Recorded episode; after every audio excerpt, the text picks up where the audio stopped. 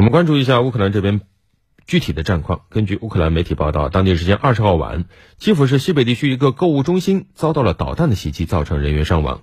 俄罗斯军方则表示，俄军情报显示，乌军在这处已经停止运营的购物中心附近布置了火炮阵地，并向俄军控制区域开火。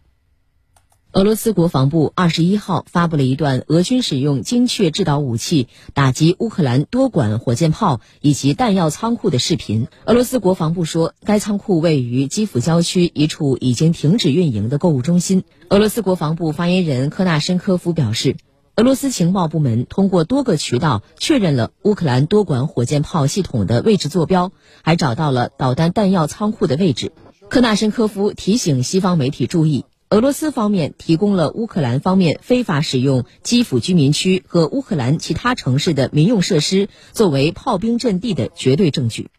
当地时间二十一号，俄罗斯还公布了使用匕首高超声速导弹打击乌方军事目标的情况，并且预告俄军会再次使用匕首。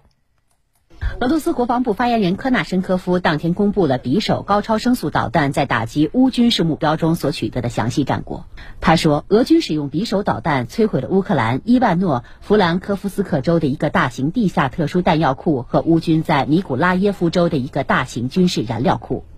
匕首导弹在本次军事行动中飞行距离超过一千公里，但是飞行时间不到十分钟。科纳申科夫当天还说，俄军没有计划，也未对乌存储和研制有毒物质的设施进行打击。